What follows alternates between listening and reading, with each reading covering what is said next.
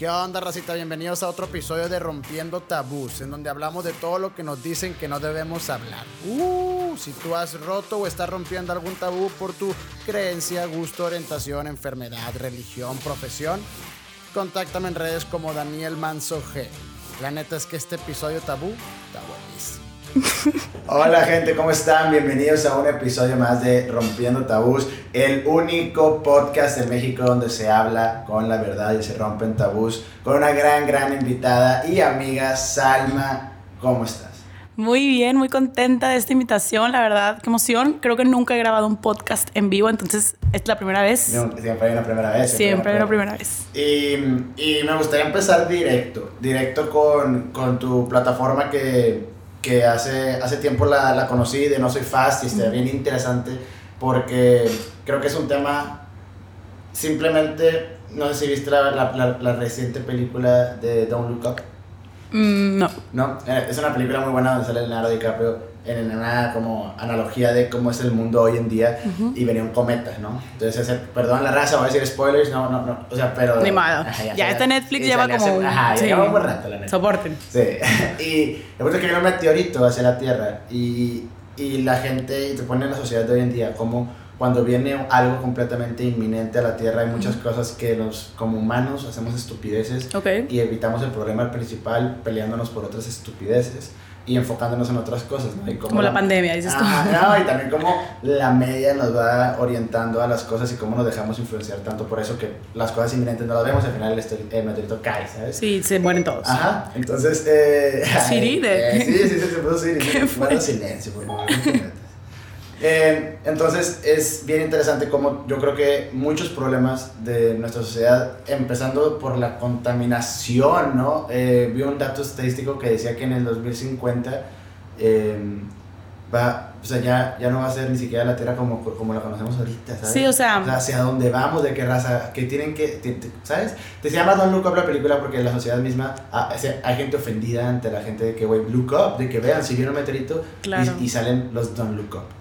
Ya. De que no, no van para arriba y de que, oye, o sea, como hay gente que entre todo trata de verle como lo bueno, o sea, si hay algo malo evidente, no hay necesidad de tratar de ofenderse al respecto. A ver, no, estamos hablando de cosas, datos estadísticos claros que nos dicen una cosa.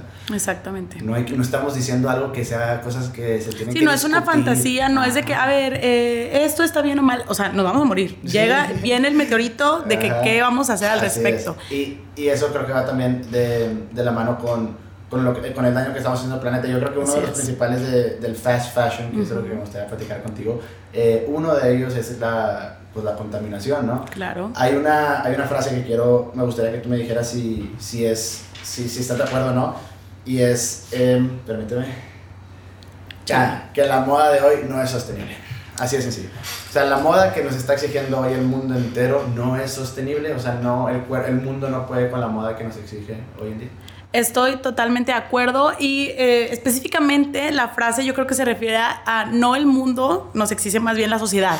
o sea, la moda que la sociedad nos exige el día de hoy para estar al último grito o lo más trendy o lo que sea no es sostenible y lleva 10 años así y no está siendo sostenible. Entonces, como tú mencionas, si seguimos por el mismo camino en el aspecto de la moda, como, o sea, más bien en el aspecto del consumismo en general, al 2050 ni vamos a llegar. O sea, despídanse de, ay, voy a tener dos hijos. No, o sea, no vamos a llegar. Y no es por de que pesimista, de que ya nos vamos a morir todos, pero es una realidad. O sea, hay datos y cifras que comprueban que de verdad vamos a un nivel acelerado que, por ejemplo, el informe de, de la World Organization, de la ONU, el año pasado reveló que ya nos acabamos los recursos. O sea, el año pasado ya nos acabamos los recursos de todo el año a la mitad del año.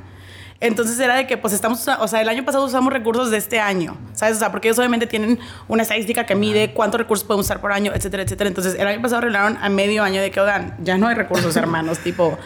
Entonces, ¿sabes? Exactamente. Y la gente todavía sigue de que, ay, porque a mí me pasa mucho que cuando yo comparto y, o sea, disclaimer, mi discurso no es de que ya, nunca más compren y ya sean sustentables, veganos, vivan de plantas. Mi discurso es más bien, a ver, esta es la situación. O sea, al día de hoy eh, estamos contaminando porque, dato, eh, tan solo la industria de la moda representa el 10% de la contaminación total de las emisiones de CO2. Solo la industria de la moda, el 10% es muchísimo. Hay demasiadas industrias, la industria automotriz, la industria alimentaria, ni hablar, que esos contaminan mucho más.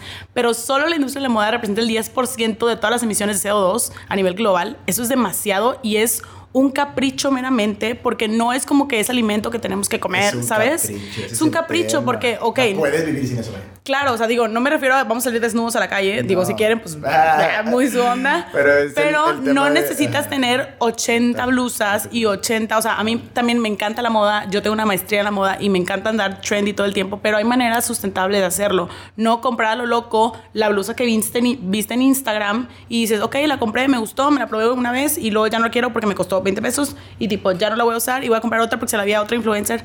No es la onda esa. Entonces, si seguimos a este ritmo, como decía, no vamos en un nivel sustentable, que va a haber un punto en el que ni siquiera va a haber condiciones climáticas para salir a la calle a lucir nuestros outfits. Es a lo que me refiero. O sea, tenemos que tomar conciencia y a esto voy con mi discurso es tomar conciencia del problema, ok, ese es el problema, ¿cómo lo podemos solucionar? Porque obviamente está muy fácil señalar problemas de que, ok, sí, este, falta esto y falta esto, pero ¿cuáles son las soluciones, no? Entonces, hay muchísimas soluciones y la parte padrísima que me encanta y por eso yo sigo impartiendo el discurso de la moda sustentable es que la moda sustentable es para todos, es para todos y solamente se ocupan ganas de, de, de hacer un cambio porque es más barata, hay mucha más diversidad. es, más barata. Claro, porque es que no solo. entendido que no. O sea, que si quieres comprar algo biodegradable o de bambú sale más caro porque es más como o sea, la demanda hace el precio, así claro. lo he yo. O sea, si mucha gente, porque es muy caro hacer algo que poca gente consume. Claro, los productos sustentables, o sea, los productos que están hechos de materiales reciclados, que, que necesitan algún proceso de eh, transformación, etcétera, o que están hechos de un material 100% puro de algodón, claro que son muy caros porque, como tú lo dices, calidad, precio, demanda. O sea, el precio está directamente relacionado con la calidad de ese producto y sí son más caros, pero o sea, es lo padre de la moda sustentable. No solo los productos 100% hechos de, de, materiales reciclados son la única opción de moda sustentable. También existe la moda de segunda mano, que es la moda que ha vivido varias vidas, es decir, ropa usada. O sea, es una manera elegante para decirle ropa usada, pero en buenas condiciones. Es una buena solución. Claro, entonces esa ropa obviamente no está el precio original que estaba, está a un precio menor porque pues ya tuvo una vida pasada y obviamente está en buenas condiciones y si tú no tienes eh, los recursos o no tienes las ganas de gastarte dinero en productos más caros, puedes más baratos. Y también estás usando la moda sustentable. Otra opción es el upcycling, que es un concepto muy interesante, muy, muy padre.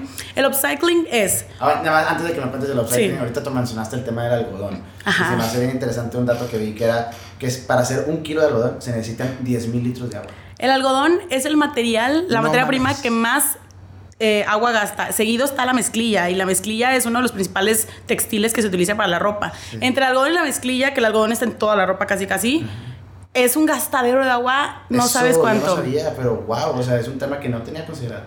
para hacer una playera de algodón se necesitan 2.700 litros de agua, una. Y al año se producen medio millón de playeras de algodón, o sea, en, en una fábrica de textiles. Entonces, es un gastador agua. Si también vi un pantalón eran 7500. Sí. Sí, o sea. Y eso que una talla como estándar, sí, ¿sabes? Te lo todavía hacen más daño. Sí, no, te lo juro que sí. O sea, es, una cosa. Es una cosa impresionante, la verdad. Yo cuando vi, o sea, yo todos estos datos los aprendí cuando estaba estudiando para mi tesis en la maestría. Yo mi maestría la hice en España en moda, ¿no? Y mi tesis yo la decidí, nos dieron tema libre, pero que fuera con moda, y yo la decidí hacer de moda sustentable. Entonces yo me puse a investigar para la tesis y dije, ok, ¿qué onda con la moda sustentable? ¿Qué rollo? Y empecé a ver todos estos datos que estamos discutiendo ahorita de que no, pues el algodón gasta tanto, la mezclilla gasta tanto, una playera gasta tanto y el 10% es toda la contaminación. Yo me quedé así. Y no hemos centrado en el tema de la explotación infantil, ah, explotación laboral. No, yo ahí me fui para atrás. Ahí, ahí estaba leyendo un artículo, eh, nada más hablando, hablando un poco de, de la... Empezaste hablando de del upcycling. Sí, del upcycling. Sí. Y quería retomarlo. Ajá, antes El concepto. ajá. Antes de seguir, me gustaría nada más, nada más que me terminara de decir qué es el upcycling. El upcycling es un concepto padrísimo. Para los que no sabían, es eh, una manera de darle una segunda vida a un objeto o prenda, en este caso, pues prenda, porque estamos hablando de moda, que tú tienes, que quieres seguir usando, pero o ya te aburrió o no te queda, o está roto. Entonces, por ejemplo, yo tengo unos jeans que a lo mejor pues están padres, pero son skinny jeans y ya no se está usando skinny jeans porque ya no es la moda, ¿no? Porque pues la sociedad así dice. Entonces, yo voy a agarrar mis skinny jeans y digo, pues no los quiero tirar porque me quedaban bruto, me tapaban la lonja y me quedaban padrísimo.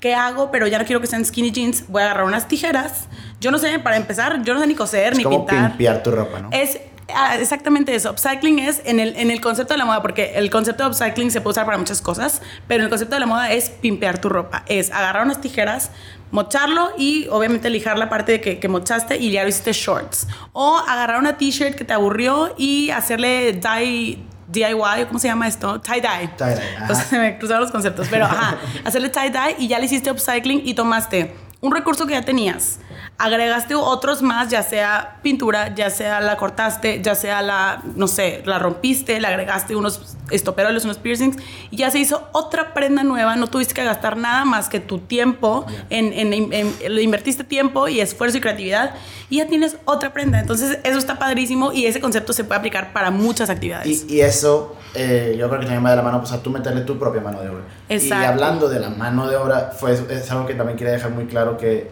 o sea, como tú mencionaste también, o sea, empezamos hablando de que contaminaba esta industria y de que el fast fashion, que no era sostenible, yo empecé diciendo el mundo y tú dijiste que en general no es sostenible, Sí. es muy cierto, pero es la segunda industria, dijiste que era el 10%, bueno, es la segunda industria que más contamina en Sí. el mundo, o sea, la primera era el petróleo, El petróleo. y después es esta, o sea, a lo mejor y el 10% de la gente dice, ay, sí, hay otro 90%, sí, carnal, pero esta es una industria por su cuenta que es la segunda que más. Y estamos hablando de que no es necesaria, repito, o sea, Ah, no es la industria alimentaria, Sí. no es de que, no, es la industria del consumismo, o sea, es la industria de compra y de, de la sociedad de que hay, hay que vestirnos bien, que repito, yo amo y me encanta también, pero también hay que tener esa parte consciente que se nos olvida y con estos datos que es, somos la segunda industria más contaminante del mundo, es como, hey, pues, no, Sí. ¿sabes? O y, sea, esta, y, esta- y es la primera industria que más mano de obra necesita. sí. Entonces ese tema también se va a, como se necesita tanto, llega a haber un trato inhumano de las gentes porque se descuida el tacto y llega a haber tanta gente trabajando que llega a ser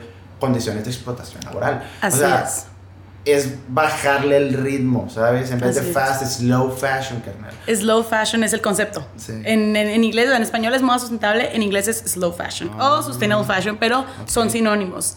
Y un tema muy importante que estás tocando tú es esto de la explotación laboral, ¿no? Bueno, para que tengan un poquito de, de contexto, eh, la mayoría de la ropa que se considera fast, bueno, para empezar, ni siquiera hemos dicho el concepto de fast fashion. A lo mejor hay gente es, que, ah, que no sabe ah, de qué estamos hablando. Me gustaría que explicaras qué es fast Claro, fashion. ¿qué es fast fashion y qué es slow fashion? Fast fashion es la manera de fabricar ropa de una manera masiva. O sea, todas las marcas globales que tienen alcance global, que fabrican ropa en masa, le invierten mucho a todo lo que es eh, venta, producción, marketing, etcétera, ¿no? O sea, como que te lo venden muy bonito y hacen que tengas una, o sea, que te enamores del producto, pero, eh, ah, y un factor muy importante es que eh, el precio es muy atractivo de esta prenda, por eso te lo venden tan bonito y el marketing, o sea, ellos le invierten al marketing para vendértelo y bajan los costos y por eso la prenda es muy barata, pero en algún lado tienen que recortar esos, esos Claro. gastos, ¿sabes? Entonces lo recortan de la materia prima, de la mano de obra, de la producción. Entonces todos los materiales que ellos usan son de la peor calidad, literal, porque son los más baratos. Los sueldos de la mano de obra, o sea, de las personas que hacen la ropa, son muy bajos o casi inexistentes y las condiciones, ni hablar las condiciones de trabajo de esta gente, pues es inhumana. Entonces, eh, de ahí nace el fast fashion, ¿no? Fast fashion es producción rápida, fast en inglés es rápido, entonces producción rápida de ropa a niveles masivos, baja calidad de, de los textiles a muy buen precio. Ese es, ese es el concepto de fast fashion. O sea, si alguien te preguntara, sería materialismo puro. Así es. Y algunos ejemplos, pues son marcas muy conocidas. O sea, no crean que es de que, ah, una marca que no conozco. O sea, es Sara, Bershka, Mango, es Shein o Shane, como le quieran decir, que esa, esa marca mm, es nueva, pero no muy nueva. Pero es la única marca de fast fashion que es 100% digital. Bueno, no la única, capaz, capaz que no es la única, pero es la más famosa. Eso sí es Oh, correcto. la más famosa. No tiene ninguna tienda física y de hecho está muy sketchy porque ni siquiera nadie sabe bien quién es el dueño o el fundador. Cuando buscas eh, los orígenes de Shein, quién lo fundó y así, como que sale uh, Shein originó en, en China. Y originalmente se llamaba Shein, tipo Shein. Y juntaron y ahora se llama Shein o Shane, como le quieran decir, pero nadie sabe bien qué onda con Shein, o sea, quién es el dueño, qué onda, dónde están los headquarters, ajá, o sea, buscas y tipo sale como que un señor de China, que no me acuerdo su nombre, que era como un empresario pues muy rico, muy millonario, lo que quieras, eh, como que de repente tuvo el control de Shein, pero luego como que empresas fantasma, y quién es Shein, pues no sabemos. Entonces, ahí, desde ahí empieza sketchy. Y luego en Shein se roban los diseños de los eh, diseñadores eh, pequeños. porque si estás haciendo muchas, muchas prendas a, claro. una escala grande, normalmente los tiburones grandes se comen Exactamente, ni hablar de la calidad de la ropa, que eso por sí solo habla, o sea, hay muchísimas reseñas de personas que han pedido cosas de Shein, les ha llegado una porquería literal, o sea, porquería entre muchas otras. O sea, ese es uno de los ejemplos. O sea, no solo Shein es el culpable, todo el mundo, o sea, Zara, todas las grandes marcas llegaron a ese tipo de, de, filosofía que es el fast fashion porque se concentraron mucho en las ventas. No se concentraron en el producto que te iban a vender a ti, no se concentraron en satisfacer tus necesidades, se concentraron en el dinero y en qué vende más y en cómo puede crecer más la empresa, que está muy padre en el, o sea, en el ámbito de los negocios son unos genios, porque son empresas multimillonarias. Pero ¿qué onda el planeta y qué onda la ropa que te llega a ti, que te dura, ¿qué? Un año y luego ya se le hacen hoyo y se le hacen bolas. Entonces es una filosofía un poco... Pues la cantidad-calidad. Exactamente, o sea, es una filosofía un poco egoísta de parte de las empresas porque se están fijando en ellos y que ganen ellos y padrísimo. Y nosotros que seguimos embobados en querer estar a la moda, en querer encajar en la sociedad, entonces seguimos comprándoles y comprándoles y comprándoles y comprándoles. Es la misma filosofía del consumismo que todo el tiempo se ha dicho. es justo lo que, lo que estábamos discutiendo ahorita, ¿no? El consumismo, el materialismo, como todo esto ¿no? al final nos termina afectando. Hubo una, yo, creo que se podría decir catástrofe o un accidente. El Rana Plaza. El de Rana Plaza. Sí, 2013. estuvo feo. Eso hizo que la gente abriera los ojos ante una cosa que mucha gente no sabía que era esto, principalmente, ¿no? De la explotación laboral en, en Dhaka, en Bangladesh. Eh, 5 mil personas, mujeres principalmente, eh, trabajando en condiciones cero inhumanas. De verdad que. Literalmente. Hay un documental. Se, cae el edificio, mil, más de mil personas fallecen. Sí. No puede ser. Está, mira, antes del 2013, que en el 2013 pasó esto de The Rana Plaza Incident, se llama, lo pueden googlear. Este, había varios activistas que decían como, ¿qué onda con el fast fashion? ¿no? Pero casi no era emocionado. Pasa lo del Rana Plaza y fue una alerta y fue un llamado de atención para todos y desde ahí comenzó y se desencadenó este movimiento de slow fashion y de, de, bajar a nuestro nivel de fast fashion porque como dices, o sea, descubrimos, el mundo descubrió porque se transmitió mundialmente en las noticias que específicamente en el sur de Asia, en este caso Bangladesh, que es uno de los primeros productores de fast fashion, todas las textileras más grandes están en Bangladesh y en todo el sur de Asia. Entonces, este específicamente, que el edificio era Rana Plaza, eh, producía la ropa, si no me equivoco, era para Mango, para Sara. O sea que 30 grandes. Era 30 grandes, pero de las que me acuerdo era Mango, Sara, Forever 21 y fulano y mangano, ¿no? Ninguna, ninguna se hizo responsable de las muertes de esas personas, mujeres, que eran el pilar de sus familias y las que llevaban el sustento.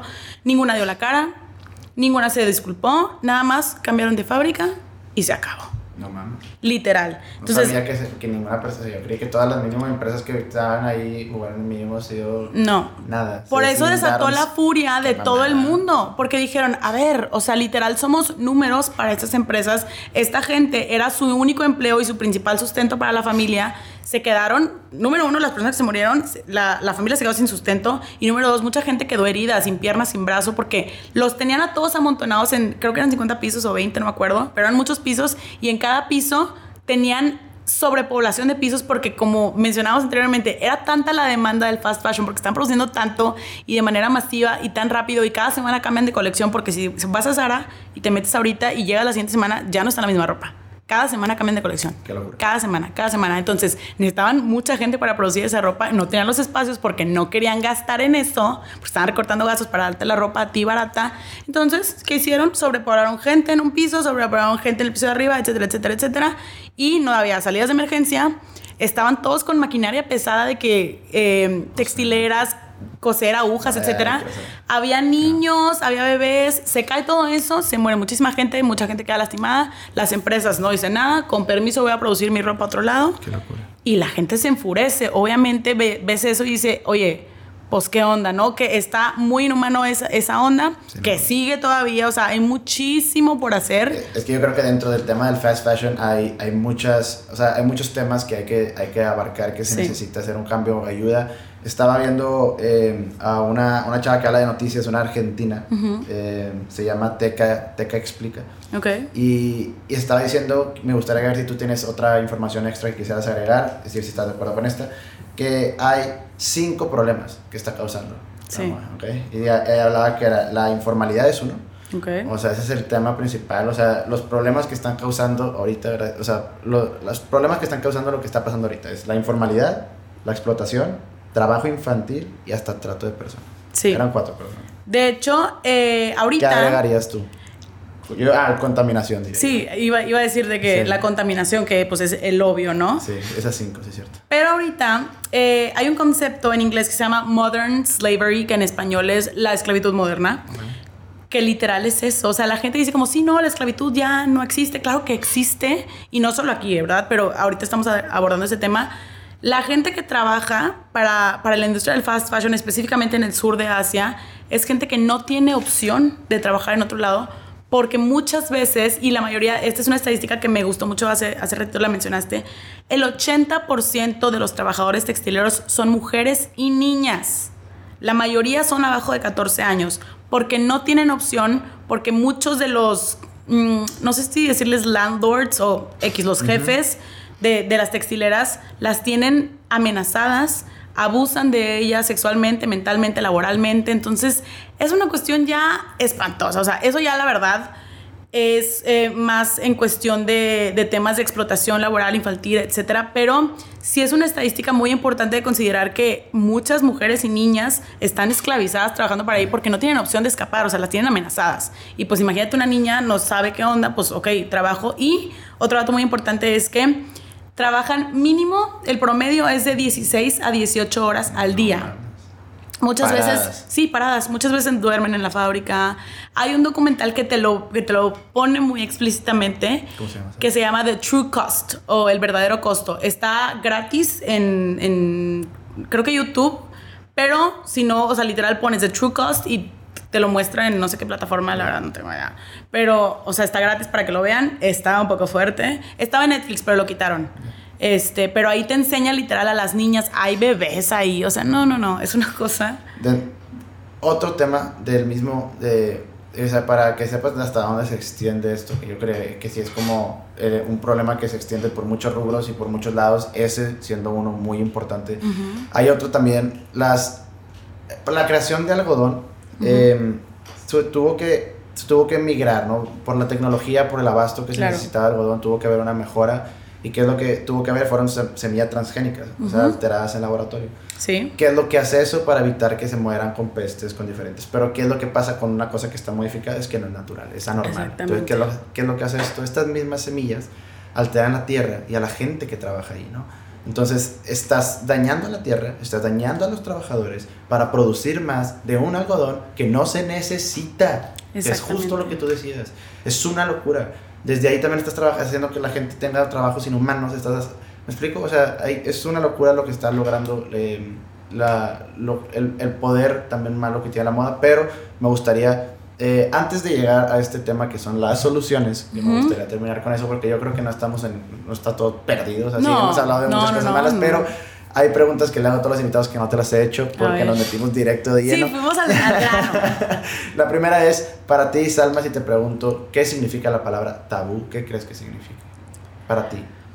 Para mí, yo creo que es en sí la palabra tabú algo, una situación que se debe, eh, ¿cómo se dice? Address. Eh, Dirigirse. Ajá, una situación que a lo mejor la gente no sabe cómo dirigirse a, entonces como que nadie se dirige, a esa, dirige hacia a esa situación por, por no incomodar a nadie. O sea, yo creo que lo veo como una Oh, situación que puede incomodar a alguien. Ok. ¿Crees que el fast fashion es un tabú? Sí, sí lo, sí lo es. Sí lo es definitivamente porque se ha demostrado en redes sociales a mí que me toca hacer contenido de Pues eso. eso. Netflix tiró, tiró ese, ese, Claro. ese documental. ¿Por qué? Para despertar a la gente, para decirles, oigan, No, no, porque lo tumbó. Ojo. ah, Sacas, o sea, también es pudo un haber tema... sido por temas de política de que, ah, no, ya le damos Ah. la licencia, pero Yo no sé si es por eso o simplemente porque hay temas que mucha gente sale perjudicada. al- Es como Sí. hacer muchos documentales de fast food is bad. Pues Sí. eventualmente McDonald's va a decir caramba. de hacer eso". que, sí, sí, Yo creo sí, que viene siendo también eso. Es una industria muy poderosa. Muy, es lo que iba a decir justo, de que hay gente muy poderosa. Sí, a ver si tumban afuera este episodio. Ah, que si nos pasa algo de que esto se Eh, grabó el día. Sí, ah, Es broma. No nos maten, por favor. en memoria salva y Daniela. Es más, hazle blur a mi cara. Oye, espérate. Si he tenido un chorro de una vez. O sea, cuando apenas empecé, yo empecé esto de, de no soy fast. Bueno, creo que nunca Sí, expliqué, me pero gustaría que... Ajá, pero qué para que te tengo, ajá, tengo una página en Instagram y en TikTok que se llama No Soy Fast, que justo explico lo que estoy explicando aquí, pero lo explico con videos más divertido. Di- O sea, digerible. le- más ingerible, más porque a nadie le gusta estar en redes sociales que es tu momento de descanso de que, oiga, nos vamos a morir. O sea, pues no. Sí. Entonces lo estoy haciendo como una problemática un poco más digerible y de que, oigan, aquí están estas soluciones, qué padre. Entonces, eso hago.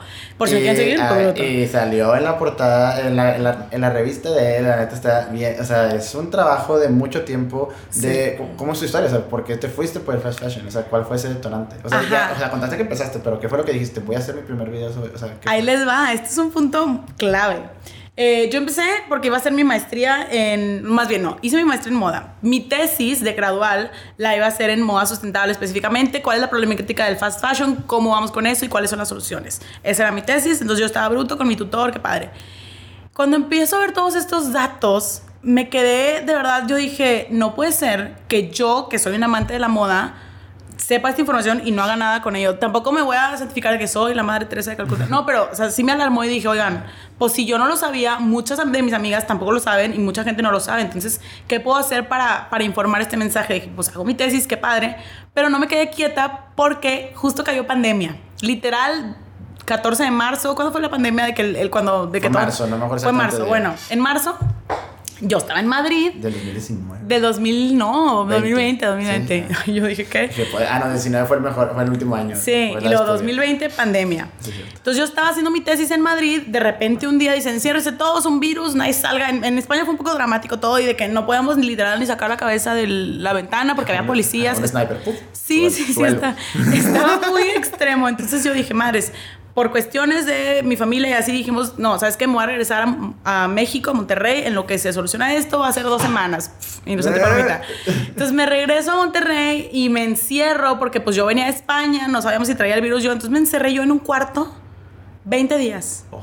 20 días yo, mi cuarto en mi departamento es pequeño, o sea, no es como que, o sea, es del tamaño creo que de la sala. Estaba yo, la pared, una tele, una ventana, que yo creo que esa ventana me ayudó mucho a ver el exterior de que así, no sentirte enjaulada. y mi tesis, y se acabó. Entonces yo me levantaba, hacía la tesis, tomaba clases de la maestría, hacía ejercicio tres veces al día porque no había nada más que hacer, y lo comía, y luego de que, ok, hacía ejercicio otra vez, eh, buscaba más cosas que hacer, y en una de esas, de, o sea, era, así eran todos mis días, comer, ejercicio, tesis, dormir. Comer, ejercicio, tesis, dormir. Entonces, de repente fue que, o sea, el quinto día fue que tengo que hacer algo. Porque, ah, para esto, en redes sociales, yo en mis close friends, les subía cada cosa. O sea, yo subía dinámicas y, ¿sabes? O sea, porque me estaba yo ya volviendo loca. Y dije, ¿y si hago una página de contenido? Porque yo ya llevaba como varios tiempo de que, ay, me gustaría hacer contenido, pero pues no sé qué y no voy a hacer contenido, a, o sea, por hacer, ¿sabes? Entonces dije, pues, ¿qué tal si mi tesis la convierto en una página de Instagram y así voy a hacer, yo pensando de que, y así voy a hacer más puntos para la maestría, así de que impresionar a mi, a mi instructor, ¿no? Oh. Entonces le dije la idea a mi tutor y me dice, sí, qué padre, y así te van a dar a lo mejor de que, cum- o sea, no cum laude, porque así no se Ah, llama ella, pero de que excelencia. Y yo, sí, qué padre. Entonces ya hice la página de Instagram y dije, me, me van a sordear, o sea, pero pues les dije a mis amigos, oigan, síganme acá para que cuando los vean lo de la tesis, pues no tenga cero seguidores, ¿sabes? Entonces empecé esa página, no soy fast, en Instagram nada más. Y ya subía cositas de que eran posts informativos que yo hacía en Canva, literal. Así subía. Y de repente una amiga me dijo, Paula Lavín, una psicóloga Ah, sí. este, me dijo, oye, ¿por qué no haces un TikTok? Y yo, qué oso. Apenas ahí como que todo, todo el mundo empezaba en TikTok apenas. Y yo ni sé usar TikTok, ni le sé, o sea, qué oso. Y me dice, te lo juro, a mí me está funcionando, dale. Y yo, pues bueno, no tenemos nada que hacer. Entonces ya hago un TikTok y de repente un, un video se hizo viral. Un video se hizo viral de que un video un poco dramático que yo mostraba ahí las imágenes de que no me acuerdo qué trend era, pero se cuenta que yo decía en mi voz narraba de que imagínate que cada que compres una prenda, oh, eh, puedes ver todo el detrás que hay, ¿no? Y se ponen unas imágenes de una música dramática de que los niños muriéndose. Sí, estuvo un poco dramático. Y la gente... Hay veces que eso se necesita. Claro, y se hizo viral, la gente se alocó y fue un tabú. Porque la mitad, si, si te metes a ese video, la mitad de los comentarios son, claro, qué bueno que hablas de esta problemática, me encanta este contenido, follow. Y la otra mitad era de que, qué ridícula eres, hippie, privilegiada, de que eso no existe. Siempre hay un don Luca. Claro, y me, me ponían cosas que nada que ver de que, y entonces tú comes lechuga todos los días. Y yo, ¿qué? o sea, que ¿cómo? Sí, sí, qué perro. Sí, sí, sí, o sea, ¿qué tiene que ver? O sea, yo no estoy diciendo que soy vegana ni zero waste. Yo nada más dije, oigan, este es este problema, ¿sabes? ajá, que eso, ajá. entonces, pues ya, empecé, yo, o sea, de repente, yo me dormí, ese día me acuerdo perfecto, nunca lo voy a olvidar. Subí el video y yo todavía iba a comer con, con mi hermano, que ya podía yo salir de mi cuarto y convivir con mi hermano en la sala. Entonces íbamos a cenar y ya yo tenía, no es broma, 600 seguidores en Instagram y de que 100 en TikTok. Y yo, bueno, menos. Yo creo que en TikTok tenía 20 o algo así. Y ya cenamos, me duermo, me despierto, tenía 5 mil en Instagram y tenía de que 16 mil en TikTok. TikTok crece demasiado rápido, tú sabes. Entonces yo me levanté y yo, de que no puede ser. ¿Qué voy a hacer? Me acuerdo que empecé a llorar. Hasta me grabé, ¿qué, ¿qué, está pasando? ¿Qué está pasando? Qué chido que puedas saber que algo que a ti te gusta, que sea algo que haga bien a los demás, Exacto. también le gusta a la gente. Exacto. Es un sentimiento muy, muy chido. Descubrir eso, de verdad, me dio más impulso y lo hablé con mi tutor, le dije, pasó esto y me dijo, dale, tienes una responsabilidad ahora adelante y es comunicar a la gente que existe esta problemática y que hay soluciones vas para arriba. Y me dio tanto impulso que dije, hay mucha gente que le interesa el tema y que quiere, y no sabes, desde ahí pues le di, esto lo empecé en 2020, ya estamos en 2022, y han pasado cosas increíbles como uno en, en El, El México, me invitaron a estar en la revista, o sea, que yo estaba felicísima, ahí la pueden ver, estaba en digital. También de la ONU me hablaron en una organización, o sea, una subdivisión que tienen en Latinoamérica, hacen como cada año un concurso de sustentabilidad para las universidades para hacer como proyectos sustentables y me hablaron para dirigir un concurso, o sea, yo estaba así de que yo dije que la ONU me habló, o sea, yo estaba impactada de todo lo que puedes lograr cuando empiezas a hablar de lo que te gusta y aparte lo mío era algo que ayudaba. Eso es un plus, no tiene que ayudar siempre, pero es un plus. Entonces, pues de ahí me dio para adelante. Obviamente ha habido altas y bajas como en todo. O sea, a veces como que medio flojeo en el contenido porque crear contenido no es muy fácil. Pero la verdad estoy muy contenta y pues yo, yo voy para arriba y mientras pueda seguir ayudando a una persona o dos o quien sea a animarse a, a, hacer algo bueno por el medio ambiente, en este caso en el ámbito de la moda, yo voy a seguir. Sí, pues claro. Y, y para, o sea, antes de irnos a las soluciones, que me gustaría terminar con eso, que es más, yo creo que la parte más importante, entonces, si te preguntaran a ti, Salva, yo no sé si haya sido eso o haya sido otra cosa, pero si te preguntaran a ti cuál ha sido el tabú más grande que has tenido que romper o sigue rompiendo en tu vida, ¿cuál sería? Pues yo creo que literal esto. O sea, antes, antes del tema del fast fashion, la verdad no había una mm, problemática o en sí eh, tema que yo abordara fiel y fuertemente. Por eso no lo había tenido que yo romper. O sea, no había tenido que yo eh, no sé, dar mi punto de vista en algo específicamente. O sea, obviamente estuve en foros y estuve en no sé qué. De hecho, yo iba a estudiar eh, Derecho y estuve en debates y así. Pero nada era como que, o sea, todo era como que por la escuela o así. Decía, ah, qué padre. No me apasionaba, exactamente. O sea, decía, pues ok, pero no me apasionaba para hacer un contenido sobre eso y así. Hasta que empiezo esta problemática y digo, esto es lo mío. Me encanta. Y desde ese día empecé a romper el tabú y lo voy a seguir rompiendo mientras se pueda. Entonces, pues yo creo que el fast fashion. Y, y, y, me gustaría dejarle a la gente clara que hay soluciones para ti, eh, a bote pronto, cuáles son las soluciones que tú puedes ver que puede ir a... O sea, que tú como persona y como, como sociedad, o sea, sé que son diferentes. Hay cuatro soluciones, si te quieres unir, o sea, cuatro maneras de unirte a la moda sustentable. A ver. Bueno, cuatro que yo te recomiendo, ¿verdad? Puedes o sea, ya hicimos el upcycling, es una. Ajá, upcycling es una que ya se, que ya se platicó. Moda de, segunda... Ah, dime. Pero es que sé que hay, o sea, fibras orgánicas y lo biodegradable, ¿eso entra en upcycling? No, eso ya es modificado, no, esto es, o sea, esta es otra parte también de... Eso es parte como de la composición de la tela y de cómo se va a comportar esa tela cuando se convierte en desperdicio. Que por cierto, un dato que no dijimos es que el 90% de la ropa que tú compras termina en los vertederos de basura incinerada que eso es lo que provoca las emisiones de CO2. Toda la ropa que compras se termina quemando en el basurero y es un desperdicio. Lo que quiere lograr la moda sustentable es que la ropa no termine siendo un desperdicio, que sea una economía circular. Economía lineal es, se crea, tiene su punto de vida y termina el basurero. Economía de reciclaje es, se crea, se usa muchas veces y termina como desperdicio. Economía circular es, se crea, se usa, se usa, se usa, se, transforma, se reusa, se transforma, hasta que se deshagan pedacitos y que se vuelva a utilizar esos pedacitos para hacer otro textil que nunca sea un desperdicio. Eso es la, la filosofía de la moda sustentable y para, ahí, para allá va el upcycling también. Transformar algo hasta que ya no tenga uso. Y si ya no tiene, por ejemplo, muchos me dicen de que cómo voy a hacer upcycling de los calzones o del calcetín que tiene un hoyo. Pues no, no, o sea, también por temas de higiene ese tipo de upcycling se puede llevar, o sea, esos tipos de prendas las puedes llevar a eh, fábricas de reciclaje textil, oh. en donde las, las convierten en microfibras y se hace otro tipo de tela con eso. Obviamente 100% lavadas, limpias, higiénico, todo. Y allá también las lavan. Qué Pero, ajá, o sea, nada se puede nada se debe desperdiciar si tú no quieres, ¿verdad? Entonces, ¿puedes seguir con las cuatro? Ah, bueno, la primera, upcycling, ¿no? Que ya, la, que ya la mencionamos. La segunda es moda de segunda mano, que ese es otro tabú. Y en México y Latinoamérica está muy fuerte porque la gente tiene relacionado que la moda de segunda mano es, la que te deja el hermano. sí. y, o sea, tiene sinónimo de sucio o de viejo pues o, de, o de naco. Es el sentimiento de que compres algo nuevo, ¿no? Exactamente. Que, no tiene nada que ver que la, que la moda de segunda mano. O sea, no porque la moda de segunda mano alguien más la haya usado, tiene que ser sucio, viejo, feo, naco, lo que sea. Entonces, la moda de segunda mano está padrísimo porque, número uno, esa ropa ya tiene historia. Entonces, ese es otro trip ya más filosófico de que ya tiene una historia padre y así. Que, que, que, muchas personas han vivido muchas cosas con eso, pero en eso no voy a entrar.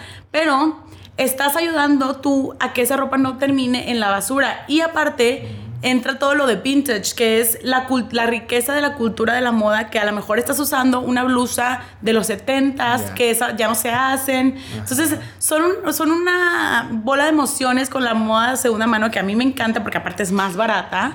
Y siempre y cuando esté en buen estado, obviamente. Y hay muchísima creatividad. Creo que ahí entra el tema de originalidad, porque hoy en día eh, la mayoría de la moda recae en el fast fashion, específicamente en tiendas como Zara, etcétera, grupo Inditex. Qué maldito grupo. Este. Sí, qué maldito. No, ya, ya, censurado. Sí, adiós. No, por haber hecho Este. Entonces, eh, al comprar moda de segunda mano, no estás siguiendo la tendencia del, del, del, fast fashion, por ende, no vas a estar igual, o sea, es una tontería eso, pero no vas a estar igual vestida que otra, porque no les ha pasado, a mí sí, que de que, ay, ella, cuando iba a la universidad en el TEC, de que, ay, ella tiene la misma blusa que yo, y ella también, de que, ay, ¿sabes? O de que ibas a una fiesta y el mismo vestido que no importa, o sea, ese es otro tabú de la moda, que no importa estar igual vestida que la otra persona, da igual, tú lo luces como tú quieras y qué padre, pero pues sí pasa mucho que, que todo el mundo trae la misma ropa y es como, mm". entonces con la moda de segunda mano tienes la creatividad de que nadie va a tener una prenda igual a la tuya porque es única, porque es heredada de la abuela, quién sabe quién, ¿sabes? O sea, es una cosa muy padre de creatividad, tienes tu propio estilo. Entonces, a mí me encanta la moda de segunda mano, aparte que es más barata y está abierta para todos. Y tiene mucha mucho rango de tallas, no tiene el estándar de las tallas de, de tienda departamental, que es de que chico, grande y, no. uno Exactamente, en la moda es una mano muchas veces son thrift shops, es la paca, que la paca pues hay tallas, o sea, puedes usar la ropa del abuelo obeso o lo que sea, ¿sabes? O sea, hay muchas tallas. Entonces está padrísimo eso porque pues tienes mucha diversidad. Esa es la segunda solución. La tercera es... Eh, ¿de qué? Eh, los productos, esa es una opción que a lo mejor no está tan viable para todo el mercado, pero pues hay un mercado para todo, ¿no? Los productos que son 100% de materiales reciclados o sustentables, que suelen tener un precio más alto al del mercado comercial. Que es el que decía que es el biodegradable, las fibras orgánicas. Ahí, eh, cuando entramos en temas de fibras orgánicas, pues lógicamente son de, son de una cosecha de la granja, entonces son más caros. Pero todo ese Para tema... Para poder pagarle a todas las personas que están pasando por ese proceso. Y el tema de ahí es no solamente... O sea, yo creo que la, o sea, la, la indicación para poder, o sea, no es como o sea, es ve y apoya a los diseñadores que estén sacando ese tipo de ropa. Ve y compra en los lugares donde sepas que hay ese tipo. O sea, esa es una orientación hacia quieres ayudar, pues apoya de esa manera, ¿no? Así o sea, apoyando. Eso específicamente para los productos son de que 100% material de, Nova, de Nopal, no sé, o sea, esos son los como caros que a lo mejor cierto tipo de, mercador no puede exactamente. Esa es otra manera de ayudar y está padrísima, pero la cuarta es, si no te alcanza o simplemente no quieres gastar en productos tan caros en ese aspecto de tu vida. O quieres de segunda mano o hacer upcycling. Ajá, están las marcas locales, que ahorita es un boom porque todo el mundo está creando su propia empresa y qué padrísimo. Digo, sí, ¿no? Porque crear una empresa implementa contaminación, pero pues todo implementa contaminación, entonces pues ni modo. Eh, pero sí, están las marcas locales que, ¿por qué es sustentable comprar de marcas locales? Por cuestiones de eh, mano de obra y de envíos. Si tú compras en el fast fashion, la ropa no la hacen aquí en México, aquí en tu colonia, la hacen en el sur de Asia. Entonces, todo lo que implica el envío de esa ropa hasta acá es otro montón de emisiones de CO2 que pues bueno, implica más contaminación, aparte de que estás apoyando la explotación laboral de las personas que hacen esa ropa. Si tú compras de una marca local, de aquí de tu amiga, que la hacen aquí, o de la fábrica de, que está en Guadalajara o lo que sea, los, las emisiones de CO2 para ese envío son menos. Entonces estás contaminando menos a comprar de tu propio país, aparte de que estás eh, apoyando a tu economía local, que esa es otra parte. Sería, sería muy importante también checar siempre que compres algo, ver la etiqueta, ¿no? Lo de Made in China, Made in Vietnam. Exactamente. Made, ¿dónde está hecho? Made in Bangladesh. Y muchas veces la, la pregunta más eh, frecuente que me hacen es, ¿cómo me aseguro de que la ropa sea 100% eh, mexicana o de que no me esté echando mentiras y sí sea de, o sea, pagué un chorro de dinero que sí sea de materiales reciclados, como me aseguro, investigando. Es la clave de, de, todo. La investigación, así empecé yo mi, mi, blog. Y cuando una marca es sustentable, local, etcétera, o sea, en pocas palabras, transparente, tiene que comunicarlo en su página Siempre en su página web tienen que tener, la hacemos aquí, quién la hace, cómo la hace, de qué está hecha, etcétera, etcétera. Si no la tiene, o si batallas muchísimo en tenerlo, probablemente es que es fast fashion. Y hay una última alternativa, que es la quinta, que me gusta mucho a mí, que es como la más como moderna, y es consumir sustentable en redes sociales. ¿Qué significa eso?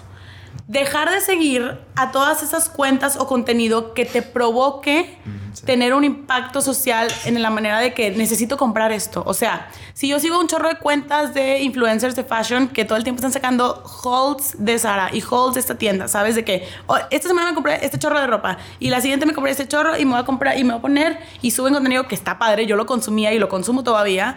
Pero muchas veces te imponen una mentalidad de que yo también lo tengo que tener porque se lo vi a Chuchita y a Manganita y tengo que estar vestida. Entonces, si ese contenido, que está padre, no te provoca buenos sentimientos o buenas acciones, que estás de que tengo que tenerlo, a lo mejor ni me gustó, pero tengo que tenerlo. Que el contenido sea de calidad. Deja de consumirlo y mejor consume páginas que te propongan una solución o que te hagan sentir que estás eh, produciendo un bien, ¿no? Por ejemplo, mi tipo de contenido es, oye, está padrísima la moda y no te estoy diciendo que renuncies para siempre a, la moda, etcétera, pero hay que tener conciencia de a lo mejor si antes comprabas cinco faldas, pues nada más compra una.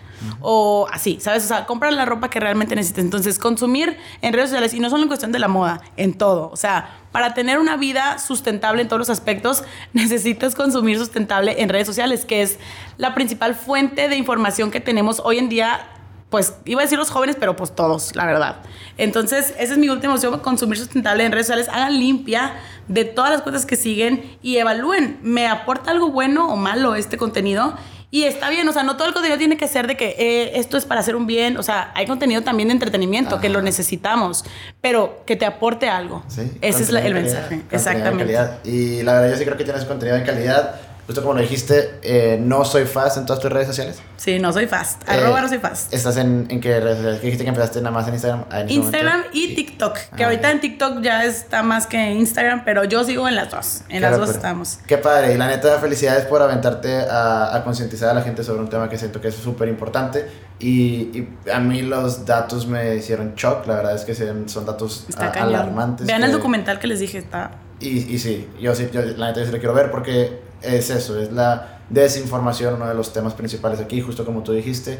Vayan, investiguen en las páginas, vayan y vean de dónde está hecho todos los productos, infórmense sobre este tema. Y si les da flojera buscar por ahí, en mi perfil hay un chorro de posts informativos un poquito más abajo de los que tengo ahorita, pero ahí vienen lista de documentales para ver de fast fashion, lista de dónde comprar moda sustentable, lista de dónde comprar moda de segunda mano, dónde ir al tianguis. O sea, ahí yo te pongo la información más fácil por si te da flojera. Ahí estamos. Ahí tienen toda esa información. La neta, qué chido. Salma, en serio, muchas gracias por haberte dado la oportunidad de venir a hablar de este, de este gran tema.